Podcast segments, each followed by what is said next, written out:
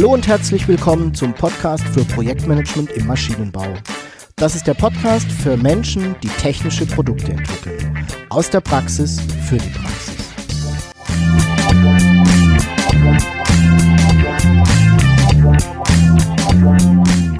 Mein Name ist Jörg Walter.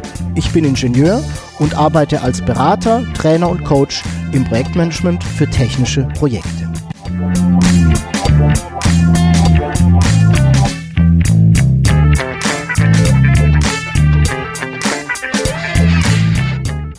Hallo und herzlich willkommen zum Podcast für Projektmanagement im Maschinenbau. Ja, ich freue mich sehr, dass du auch heute wieder dabei bist und ich hoffe, du bist mit deinen Projekten in der vergangenen Woche ebenfalls wieder gut vorangekommen.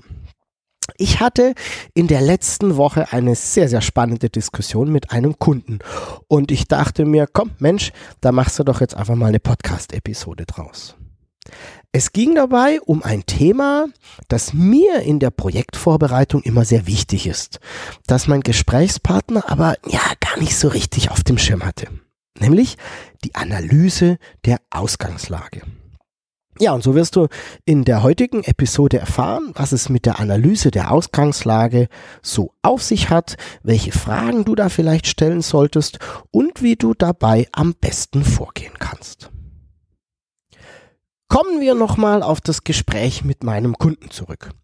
Wir haben uns über die frühe Phase eines Projektes unterhalten und wir waren uns schon ganz einig, dass es da einen Unterschied gibt zwischen einer Projektvorbereitungsphase und einer Projektplanungsphase.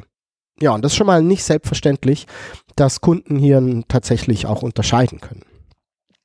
Als wir dann darüber gesprochen haben, was denn in der Vorbereitungsphase so alles zu tun sei, ähm, ja, da hatte mein Gesprächspartner dann ehrlich gesagt doch keine wirklich gute Vorstellung. Ich habe ihm dann meine Episode 7 hier im Podcast ans Herz gelegt. Fünf Dinge, auf die du beim Projektstart achten solltest. Und habe auch nochmal betont, dass ich immer sehr viel Gewicht auf die Analyse der Ausgangslage lege. Ja, und da hatte ich ihn eigentlich schon komplett abgehängt. Weil er zwar schon irgendwie ein Bild hatte, was da so passiert, aber so richtig auch nicht. Ähm, und er hat auch nicht so wirklich verstanden, warum mir das so wichtig ist. Ähm, also, lass uns das Thema vielleicht mal ganz kurz von vorne aufrollen. Was ist denn eigentlich diese Analyse der Ausgangslage? Die Analyse der Ausgangslage ist ein Instrument, das in der Vorbereitungsphase eines Projektes zum Tragen kommt. Also ganz, ganz ähm, früh im Projekt. Und es geht eben dabei darum, möglichst viel über das Projekt herauszufinden, über den Ursprung des Projektes, die bisherige Geschichte, Wechselwirkung mit anderen Projekten, natürlich auch die Rahmenbedingungen, Vor- und Vorstellungen, an die sich das Projekt während der Abwicklung zu halten hat. Na, es geht eben darum, die Ausgangslage zu erfassen. Ja, und wie man das am besten macht, erkläre ich dir jetzt gleich. Ähm, für mich ist diese Analyse besonders wichtig aus ja, mehreren Gründen. Erstens, danach haben alle Beteiligten den gleichen Wissensstand. In der Regel ist es nämlich so, dass die Personen, die jetzt gerade zusammengekommen sind, um sich das Projekt gemeinsam anzuschauen, sich dem Projekt anzunehmen, ja, sehr wenig Wissen zum Projekt haben und auch einen sehr unterschiedlichen Wissensstand. Naja, meistens hatten die eben vorher gar keinen Kontakt zu dem Projekt, kannten es auch nicht. Ähm, und denn nun in der nächsten Phase haben sie die Aufgabe, das Projekt vorzubereiten und zu planen und umzusetzen. Und da macht es aus meiner Sicht ähm, wirklich Sinn, wenn die möglichst viel Wissen über das Projekt haben und auch den gleichen Wissensstand haben. Ja, und da sind wir auch schon ähm, beim zweiten Grund. Es ist ganz einfach, die Qualität der Arbeit steigt. Je mehr Wissen ich zu einem Projekt habe, desto bessere Ergebnisse hinsichtlich Vorbereitung und Planung kann ich einfach liefern. Stell dir mal vor, du musst ein Projekt planen und hast kaum Wissen dazu. Wie gut kann denn deine Planung sein, mit der du übrigens ja in vielen Fällen eine ganze Weile leben musst? Der dritte Grund ist, ich erfahre meistens etwas Neues. Meine Erfahrung zeigt, dass wir bei eigentlich jeder Analyse der Ausgangslage wirklich neue Dinge über das Projekt erfahren. Auch dann, wenn Personen dabei sind, die das Projekt schon seit seiner ja, ersten Idee, seit es so, seit die Idee entstanden ist, kennen. Und die vielleicht denken, sie kennen das Projekt und das Vorhaben in- und auswendig. Du kennst es auch. Wenn auf einmal Personen mit relativ wenig Wissen zu einem Thema vermeintlich dumme Fragen stellen und du dann da, da stehst und denkst, hm, da hätte ich eigentlich auch selber drauf kommen können. Mir geht es übrigens regelmäßig so, wenn ich mit meinen Kindern diskutiere. Du siehst, es gibt ein paar gute Gründe, sich doch etwas ausführlicher mit der Ausgangslage zu beschäftigen. Ja, wie geht man das an? Ich habe die Erfahrung gemacht, dass ich am besten fahre, wenn ich mit meinem Team ganz viele Fragen stelle und die auch gemeinsam beantworte. Und ich habe für mich so eine Art Fragenkatalog entwickelt, den ich dir gleich im Groben so ein bisschen vorstellen möchte. Und wichtig ist mir dabei, das hat mal wieder gar keinen Anspruch auf Vollständigkeit. Das ist eher so eine Ideensammlung, eine Fragensammlung. Falls dir weitere Fragen einfallen, stell sie doch einfach mal m, gemeinsam mit deinem Team und schau, was dabei passiert. Und wenn du magst, dann darfst du mir die auch gerne schicken. Ich bin immer auf der Suche nach guten Ideen und Ergänzungen zu meiner Liste. Wichtig ist mir dabei, das vielleicht auch schon mal vorneweg, dass ich die Antworten dokumentiere. Bei mir ist das meistens auf Flipchart-Papier. Äh, wie ich das genau mache, verrate ich dir dann ähm, gegen Ende der Episode. Und eine Sache ist mir ebenfalls noch wichtig. Ähm, du wirst feststellen, dass du mit deinem Team bei weitem nicht alle Fragen beantworten oder vollständig beantworten können wirst. Es kann zwei Gründe haben. Erstens, die Menschen, mit denen du gerade im Raum sitzt, die wissen es einfach nicht. Aber ähm, man kann es grundsätzlich in Erfahrung bringen. Der zweite Grund ist, es ist schlicht und ergreifend unbekannt. Beim ersten ist die Aufgabe, die Antwort auf die Frage möglichst zügig herauszufinden. Meistens irgendwie, ich sag mal, im Nachgang. Bei zweiten, ja, dann ist es eben einfach zu akzeptieren. Wir sind schließlich ganz am Anfang des Projektes und wissen noch sehr, sehr wenig. Und auch nicht wissen ist eine wichtige Erkenntnis und sollte im Rahmen der Analyse einer Ausgangslage dokumentiert werden. Dann kommen wir doch einfach mal zu den Fragen, die du dir gemeinsam mit deinem Team vielleicht stellen solltest. Und ich habe die Fragen, die ich zur Analyse der Ausgangslage verwende, in ja, verschiedene Blöcke unterteilt, die ich dir jetzt einfach mal vorstellen möchte. Der erste Block ähm, heißt bei mir Historie. Und das sind so Fragen wie, wo kommt das Projekt her? Wer hatte die Idee dazu? Und vor allem warum? Welcher Nutzen wurde denn damals, als die Idee generiert wurde, erwartet? Und ja, was wird heute erwartet? Wie hat sich das entwickelt? Gab es vielleicht schon ein Vorprojekt? Gibt es dafür daraus Ergebnisse? Wo kann man die einsehen? Gab es in der Vergangenheit ähnliche Projekte wie das, das wir jetzt da haben? Wie wurden die denn angegangen? Was waren da die Erfahrungen? Gibt es schon Ideen für die Umsetzung des Projektes, die in der Vergangenheit diskutiert wurden? Der zweite Block an Fragen beschäftigt sich mit Menschen und Personen. Das sind dann so Fragen wie, ja, wer ist denn eigentlich der Auftraggeber des Projektes und welche weiteren Personen sind denn betroffen? Das wären dann diese Stakeholder, die ich dir schon in der Episode 8 mal vorgestellt habe. Ähm, ja, wer ist denn heute schon am Projekt beteiligt und vor allem warum? Gibt es vielleicht externe Partner, die wir brauchen? Sind die schon ausgewählt? Was waren die Kriterien, um die auszuwählen? Und wer sind vielleicht weitere Personen, die über das Projekt Bescheid wissen könnten? Und wie sind auch die Meinungen einzelner Personen zum Projekt? Wie ist die Meinung der Teammitglieder? Wie ist die Meinung der Stakeholder? Und was hält eigentlich dein Auftraggeber von dem Projekt? Der dritte Fragenblock beschäftigt sich mit Spielregeln. Welche Spielregeln zum Projekt wurden denn bisher schon vereinbart, beziehungsweise sind einfach aufgrund von Standards, Handbüchern und so weiter einzuhalten. Wer darf denn im Projekt überhaupt was entscheiden und gibt es Rollenbeschreibungen, allgemeine oder vielleicht speziell für unser Projekt und sind vielleicht auch spezielle Normen, Richtlinien oder ja sogar Gesetze einzuhalten? Im vierten Block der Fragen ähm, beschäftigen wir uns mit Zielen und Auftrag das ist so, da geht es sehr stark. Was ist denn eigentlich das Projektziel? Wie lautet der Projektauftrag? Wo kann man, gibt es den überhaupt schon? Und wo kann man den einsehen? Wer hat den Projektauftrag und das Projektziel festgelegt? Ist es der Auftraggeber oder ist es vielleicht ja eine dritte Partei? Also alles Fragen, die sich um das Thema Ziel und Auftrag ähm, ranken. Ja, und der fünfte und auch letzte Block an Fragen, ähm, den habe ich mit Planung überschrieben. Und das sind dann solche Fragen wie, ja, welche Rahmenbedingungen für die Planung existieren denn schon? Gibt es einen Kostenrahmen? Gibt es vielleicht schon einen Terminrahmen, feste einzuhaltende Endtermine oder Zwischentermine? Ähm, was soll da geliefert werden? Gibt es einen Ressourcenrahmen, also ein, ein, eine Menge an Aufwand, die da irgendwie schon mal vorgesehen wurde? Können diese Rahmenbedingungen noch verändert werden? Und ja, wenn ja, wie soll denn das gehen?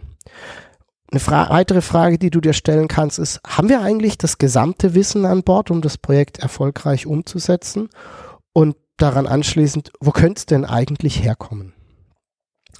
Du siehst, für jeden der Themenblöcke kann man sich noch viele weitere Fragen ausdenken und ich bin mir ganz sicher, dass du schon einige dazu im Kopf hast. Mir war es hier mal wichtig, dir zu zeigen, in welche Richtungen diese Fragen gehen können, welche Themen sie beleuchten und wie sie auch formuliert sind. Die Anzahl der Fragen hängt auch aus meiner Sicht sehr stark davon ab, wie viel Zeit du dir für die Analyse der Ausgangslage nimmst, beziehungsweise wie viel dir dafür auch zugestanden wird. Ja, und da sind wir auch schon ähm, am letzten Punkt angekommen, nämlich der Frage, wie man denn so eine Analyse am besten macht. Wie geht man vor? Du kannst dir schon denken, du kennst das vielleicht aus vergangenen äh, Podcast-Episoden. Ich arbeite hier am liebsten sehr, sehr Workshop-artig. Aber ähm, lass uns bitte vorher noch mal kurz über die Teilnehmer eines solchen Workshops sprechen. In vielen Fällen hast du nämlich zu diesem Zeitpunkt, wenn du die Analyse der Ausgangslage machst, also in einer ganz frühen Vorbereitungsphase, ähm, du hast noch gar nicht dein Projektteam zusammen, du kannst es vielleicht auch noch gar nicht wirklich benennen, sondern du hast nur einen kleinen Kreis an Personen, von dem vielleicht du oder dein Auftraggeber denken, dass sie gut geeignet sind, um das Projekt irgendwie vorzubereiten. Das muss nicht das spätere Projektteam sein. Ideal wäre es natürlich schon, wenn wir das gesamte Projektteam dabei hätten. Ähm, ja, aber wir leben nun mal nicht in einer idealen Welt und ja, alle Unternehmen müssen sich auch überlegen, wofür sie ihre Mitarbeiter einsetzen. Und dazu kommt noch, dass es nur sehr wenige Unternehmen gibt, die verstehen, wie wichtig eine gute Projektvorbereitungsphase ist und demnach dann auch bereit sind, die entsprechenden Aufwände und ja, Zeiträume zur Verfügung zu stellen. Also dürfen wir in vielen Fällen eben mit einem kleinen Kreis an Experten arbeiten. Aber das ist immer noch besser, als die Analyse der Ausgangslage vollständig ausfallen zu lassen. Ja, mit diesen Teilnehmern, die ich mir da organisiert habe oder die für mich organisiert wurden, ähm, gehe ich dann in einen gemeinsamen Workshop. Ähm, je nach Größe des Projektes oder des Vorhabens kann das zwischen einem halben Tag, einem Tag, in manchen Fällen auch ein bisschen länger dauern. Ich starte dann, erkläre die Themenblöcke, so wie ich es eben gemacht habe, bringe meistens auch pro Block noch eine kleine Handvoll an Fragen mit, ähnlich wie ich sie dir eben hier vorgestellt habe. Ja, und dann geht's los. Für jede Frage wird ein Flipchart erstellt und dort sammeln wir dann gemeinsam die Antworten. Ja, und diese Flipcharts hängen wir dann Stück für Stück an die Wand, sodass eine große Tapete entsteht. So haben wir die Möglichkeit, auch später nochmal zu ergänzen, zu streichen, vom einen Flipchart auf das andere zu übertragen. Und so haben wir dann am Ende des Workshops ganz viel gesammeltes Wissen für alle transparent und sichtbar. Und meistens, so eine Erfahrung, sind die Teilnehmer total überrascht, wie viel wir zusammengetragen haben und wie viel sie vorher auch noch nicht wussten, obwohl sie vielleicht dachten, sie kennen sich schon richtig gut aus. Ähm, ja, beim Erfassen und Aufschreiben der Antworten ähm, verwende ich in der Regel so vier, fünf Regeln. Erstens, alles wird schriftlich festgehalten. Zunächst auf den Flipcharts, im Workshop. Äh, später mache ich mir dann tatsächlich aber die Mühe und übertrage das meistens nochmal in irgendwelche ähm, PowerPoint-Folien. So haben wir das Wissen auch später noch verfügbar, vor allem für Menschen, die später zum Projektteam dazustoßen. Du erinnerst dich, ich habe eben gesagt, wir haben in der Regel noch nicht das vollständige Projektteam.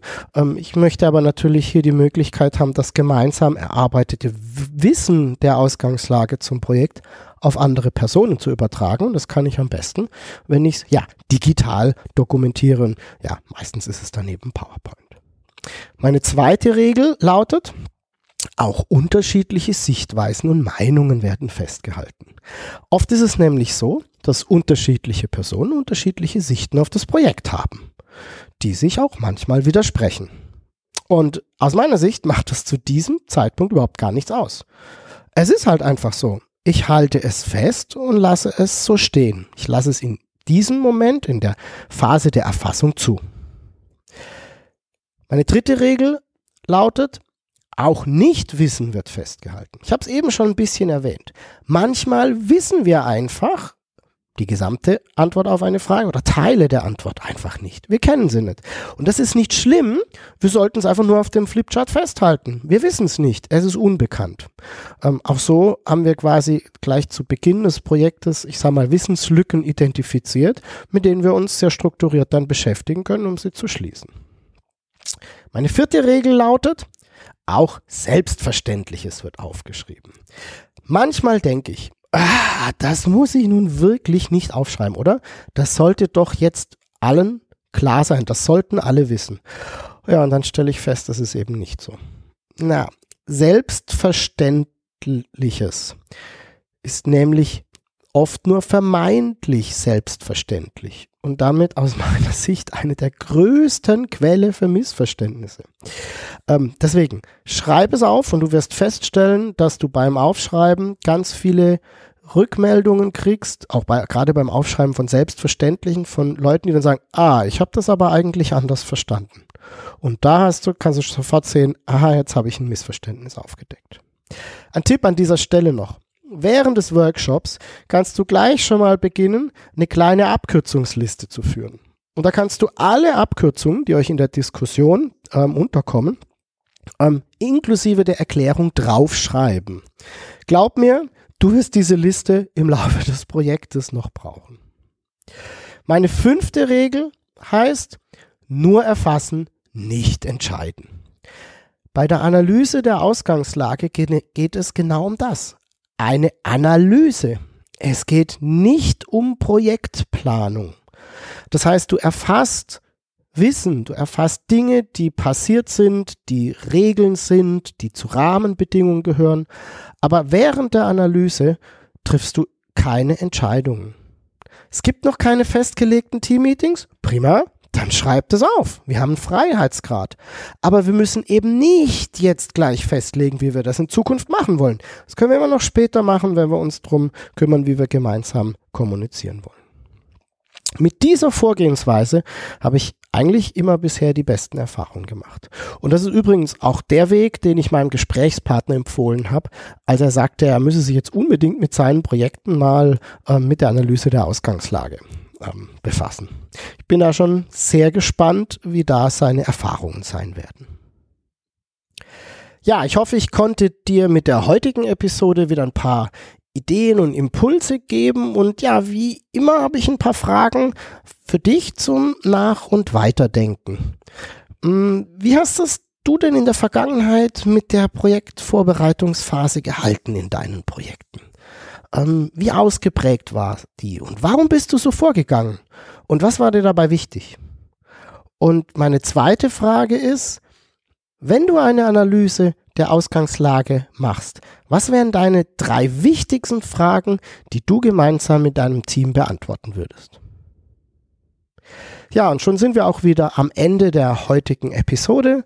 Alle wichtigen Infos findest du wieder in den Show Notes.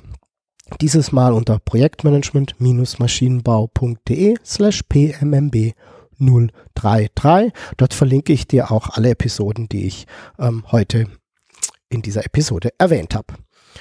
Ähm, ich freue mich sehr darüber, wenn du mir deine Ideen und Wünsche zum Podcast schreibst. Schick mir einfach eine E-Mail an jörg.walter.projektmanagement-maschinenbau.de und ja, vielleicht magst du mir auch deine Überlegungen auf meine Fragen zukommen lassen. Wenn dir der Podcast gefällt, wie immer gerne eine Empfehlung an Freunde und Kollegen und natürlich freue ich mich auch über jede Bewertung bei iTunes. Den Link dazu findest du ebenfalls in den Show Notes. Ich bedanke mich fürs Zuhören, freue mich auf deine Fragen und dein Feedback. Tschüss und bis zum nächsten Mal, dein Jörg Walter.